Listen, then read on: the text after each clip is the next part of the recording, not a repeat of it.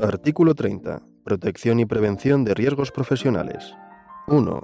En cumplimiento del deber de prevención de riesgos profesionales, el empresario designará uno o varios trabajadores para ocuparse de dicha actividad. Constituirá un servicio de prevención o concertará dicho servicio con una entidad especializada ajena a la empresa. 2. Los trabajadores designados deberán tener la capacidad necesaria, disponer del tiempo y de los medios precisos y ser suficientes en número, teniendo en cuenta el tamaño de la empresa, así como los riesgos a que están expuestos los trabajadores y su distribución en la misma, con el alcance que se determine en las disposiciones a que se refiere la letra E del apartado 1 del artículo 6 de la presente ley. Los trabajadores a que se refiere el párrafo anterior colaborarán entre sí y en su caso con los servicios de prevención. 3. Para la realización de la actividad de prevención, el empresario deberá facilitar a los trabajadores designados el acceso a la información y documentación a que se refieren los artículos 18 y 23 de la presente ley.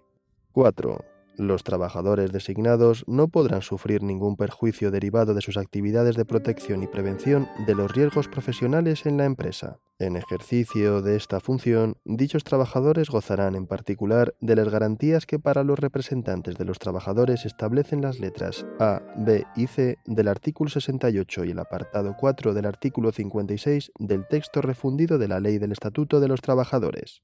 Esta garantía alcanzará también a los trabajadores integrantes del servicio de prevención cuando la empresa decida constituirlo de acuerdo con lo dispuesto en el artículo siguiente. Los trabajadores a que se refieren los párrafos anteriores deberán guardar sigilo profesional sobre la información relativa a la empresa a la que tuvieran acceso como consecuencia del desempeño de sus funciones. 5.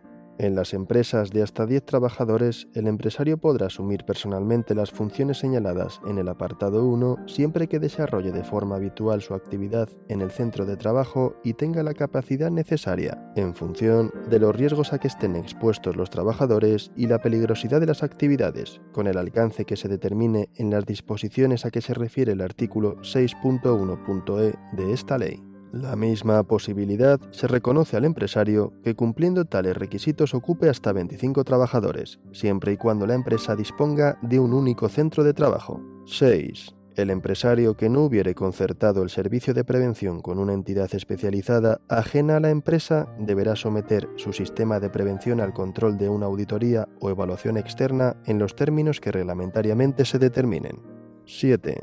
Las personas o entidades especializadas que pretendan desarrollar la actividad de auditoría del sistema de prevención habrán de contar con una única autorización de la autoridad laboral que tendrá validez en todo el territorio español. El vencimiento del plazo del procedimiento de autorización sin haberse notificado resolución expresa al interesado permitirá entender desestimada la solicitud por silencio administrativo con el objeto de garantizar una adecuada protección de los trabajadores. Artículo 31. Servicios de prevención. 1.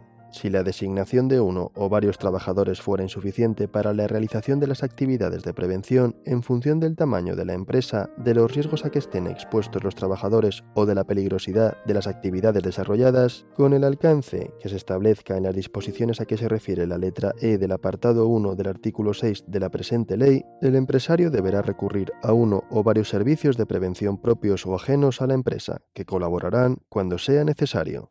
Para el establecimiento de estos servicios en las administraciones públicas se tendrá en cuenta su estructura organizativa y la existencia, en su caso, de ámbitos sectoriales y descentralizados. 2 se entenderá como servicio de prevención el conjunto de medios humanos y materiales necesarios para realizar las actividades preventivas a fin de garantizar la adecuada protección de la seguridad y la salud de los trabajadores, asesorando y asistiendo para ello al empresario, a los trabajadores y a sus representantes y a los órganos de representación especializados. Para el ejercicio de sus funciones, el empresario deberá facilitar a dicho servicio el acceso a la información y documentación a que se refiere el apartado 3 del artículo anterior. 3. Los servicios de prevención deberán estar en condiciones de proporcionar a la empresa el asesoramiento y apoyo que precise en función de los tipos de riesgo a ella existentes y en lo referente a a. El diseño, implantación y aplicación de un plan de prevención de riesgos laborales que permita la integración de la prevención en la empresa. B. La evaluación de los factores de riesgo que puedan afectar a la seguridad y la salud de los trabajadores en los términos previstos en el artículo 16 de esta ley.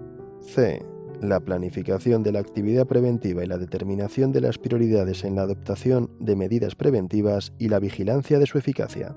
D. La información y formación de los trabajadores en los términos previstos en los artículos 18 y 19 de esta ley. E. La prestación de los primeros auxilios y planes de emergencia. F. La vigilancia de la salud de los trabajadores en relación con los riesgos derivados del trabajo. Si la empresa no llevará a cabo las actividades preventivas con recursos propios, la asunción de las funciones respecto de las materias descritas en este apartado solo podrá hacerse por un servicio de prevención ajeno. Lo anterior se entenderá sin perjuicio de cualquiera otra atribución legal o reglamentaria de competencia a otras entidades u organismos respecto de las materias indicadas.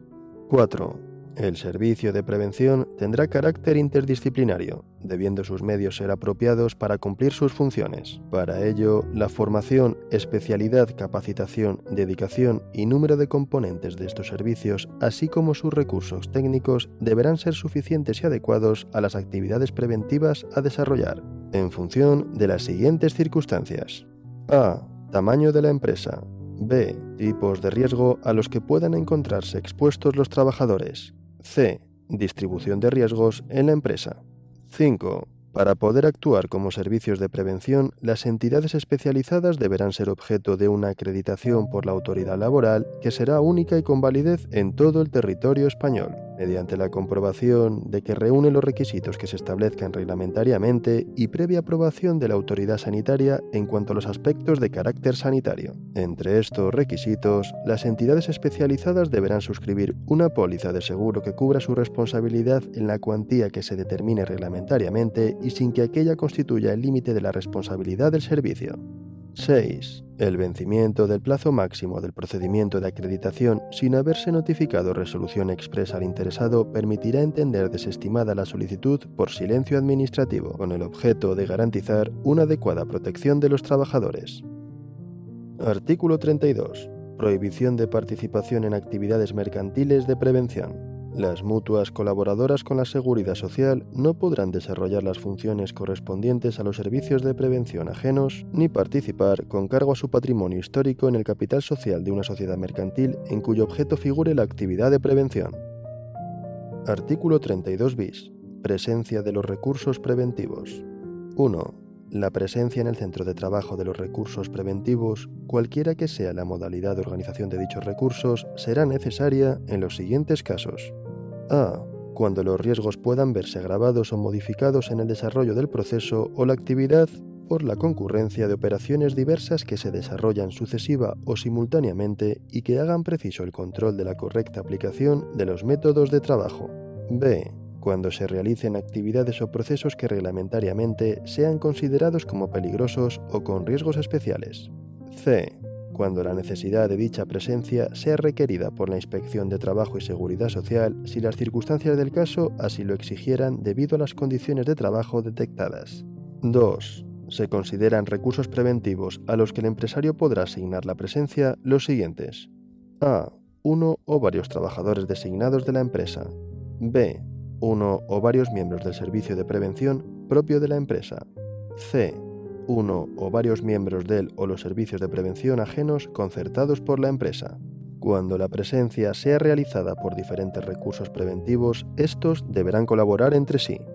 3. Los recursos preventivos a que se refiere el apartado anterior deberán tener la capacidad suficiente, disponer de los medios necesarios y ser suficientes en número para vigilar el cumplimiento de las actividades preventivas, debiendo permanecer en el centro de trabajo durante el tiempo en que se mantenga la situación que determine su presencia. 4.